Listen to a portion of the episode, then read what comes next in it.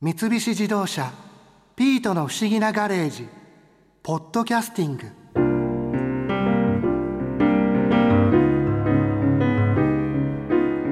今回のテーマは「昆虫食」って知った時正直ゲッと思ったけど渋谷パルコの地下にある鳥獣虫居酒屋米とサーカスの宮下聖さんのお話を聞いていたらちょっとだけ昆虫食のイメージ変わったなあ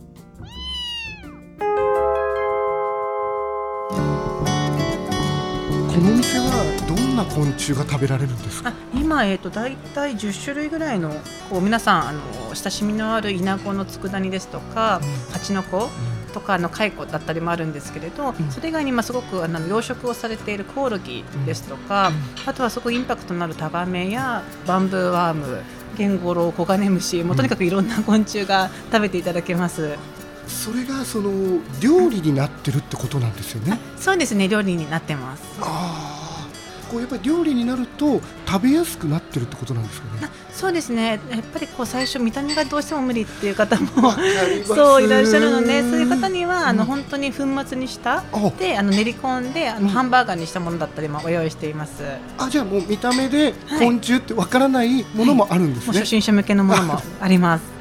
なんかそのお店で昆虫食を出すときに例えばその料理と相性がいい昆虫とかっていうのはいるものなんですかね？そうですね。なんか料理と相性がいいというよりは、うん、その虫をまず食べてみて、はい、まあ、どういう料理法だったらさらに美味しくなるかなっていうところをやっぱ一個一個食べて考えるのでまずはその昆虫の味を確かめてみるっていうことなんですね。ねはい、そうですねちょうどあの今月からのフェアなんですけれど、はい、まあ、こういう和食メニューに天ぷらですとか茶碗蒸しですとか、はい、うまき風にしたものだったりとか結構そういう親しみやすいメニューとして私たちは提供して、うん、まず皆さんに親しんでいただくっていうところを目指しています。これはバッタの天ぷらとか蜂のまあ卵焼きみたいなことですかね。そうです。あの勝ち残って、はい、えっ、とうなぎかば焼きとすごく味が似てるんですね。味覚センサーでもすごく一致するぐらいすごく似てるので、えー、なんかうあうなぎのなんか卵焼きってうまきっていうじゃないですか。はい、それを蜂の子で作ったメニューですね。これは本当に美味しいので食べていただきたいです。えー、見た目は結構残ってるんです見た目はもうそのままです。そのままなのままなので、あと当店のすごごく人気なメニューがやっぱりスイーツですね。スイーツ？はい、渋谷パルコからぜひ流行らせたいと思っている スイーツが昆虫食スイーツですよね。そうですね、蒸しスイーツで、はい、蒸しパフェと蒸し団子っていうものが今すごく人気です。これはどういうことなんだろう。ちょっと待って、パフェのに虫が入ってるってことですか？そうですね、そのパフェを虫と他の食材で構成していってます。ちなみにこの蒸しパフェにはどんな虫が入ってるんですか？はい蒸しパフェには3種類の虫が入っていまして、うん、タガメとコオロギとミールワームが入っています。タガメコオロギミールワーム、はい、ミールワームってあのちょっとミミズみたいなやつですか？そうですね。ちっちゃいミミズみたいなやつです。これがそのまま入ってる感じなんですか？それともその粉になってたりとか？もうこれはそのまま 入っています。いるんですね。はいじゃあ結構見た目的にも昆虫感がすごいタガメとかで結構でかいじゃないですか。そうなんです。タガメはやっぱりインパクトがあるので、うん、もう本当にこれ皆さん写真撮られますね。このメニューの下に写真載ってるやつそうですね、はい、アイスの上にタガメが刺さってます、ね、そうなんです。今飛び立つばかりの タガメがおりますこういう例えばパフェに入ってる昆虫っていうのは味付けがされてるんですか？それとも基本的には生の味の状態近いんですか、ね、えっと、タガメはもともと塩漬けになったものを輸入してるんですけれど、うん、コオロギとミルワームはあの乾燥させて火を通したものなのですごくサクサクしていまして、うん、なんかこうコーンフレークみたいなサクサクして香ばしくて、うん、これ結構皆さん驚かれますね。へえ。じゃあ本当に食べたらまあ普通のパフェみたいな感じがするってことですよね。そうですね。タガメってどんな味がするんですか、はい、これはぜひあの食べていただきたいんですけれど、うん、びっくりするぐらいすごくフルーティーな香りがするんですね。フルーティーだ、はい、はい、これってなんかオスの持つフェロモンで、うん、オスがメスを引きつけるためのフェロモンがそういうこうフルーティーで、うん、なんかバナナだったりラフランスみたいな、そういうすごいいい香りがするのでこれはぜひ後であの嗅いでみてほしいです。あの見た目からは、なんかちょっと想像ができないですよねそうですねだいぶ意外ですね。意外ナンバーワン昆虫ですね。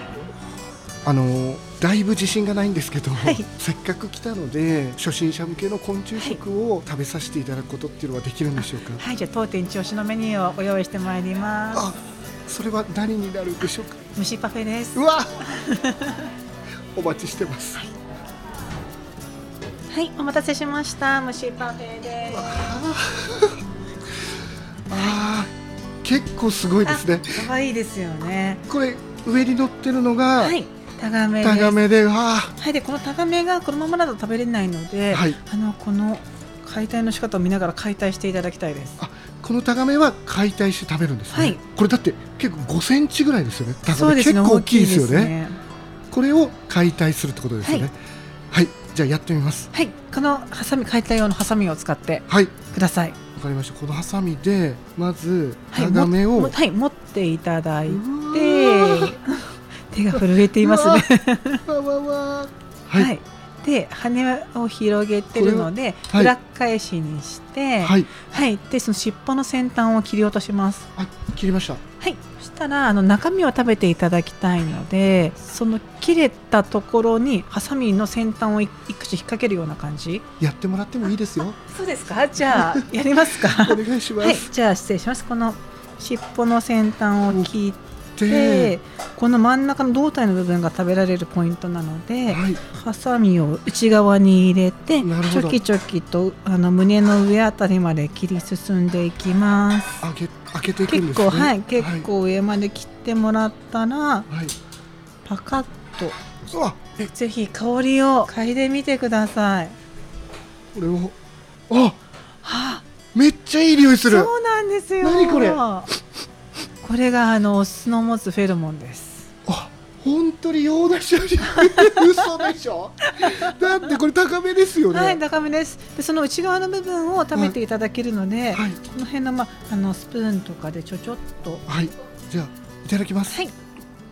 わあちょっとしょっぱいけど、はい。すごいフルーティーな香りそがうなんです。すっごい口の中と鼻に。不思議ですよね。あこれはでも食べられますね。はいありがとうございます。でこれのしょっぱさとうん。このパフェのバニラ、あのアイスクリームですとかとかを一緒に食べてもらうとこううん甘いしょっぱいと組み合わさっていいかなと思っています。あそういうことな確かはい。にちょっとしょっぱいですね、はい。あじゃあパフェを。あはい、このパフェが、はい。当店米とサーカスという店名なので、はい。米にまつわるお菓子をいろいろ使っていまして、うん。この上にそのふやきのおせんべい、この米とサーカスという色合いのおせんべいと、うん。あとこの伝統のお菓子のおいりっていう、まあ、あられみたいな感じのはい。お菓子とか、うん。あと中に白玉ですとか、この緑色のものがお米のプリンですね。うんうん。プリンとか下側にあの米パフも入っていてその上に、はい。まあ、ミールワームですとかい。コオロギをまぶしています。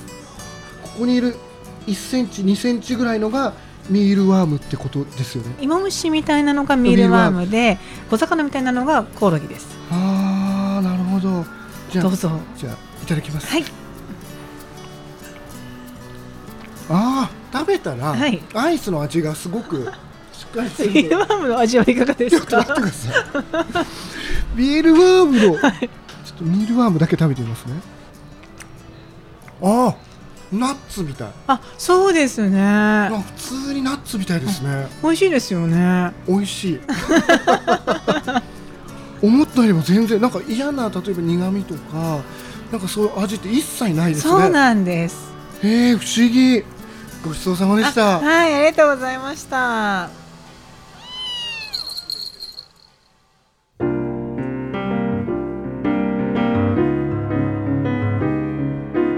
何年後かにはファーストフードやファミレスでも昆虫料理を出したりして。トッピングカイコとゲンゴロウどちらにしますか？とか言われたりして。その頃になったらまたセミを捕まえてきてくれよ。ピート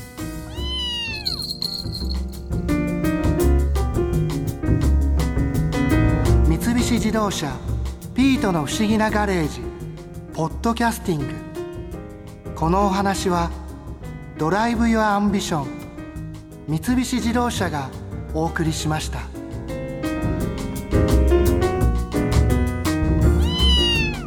ここで耳寄りなお知らせです。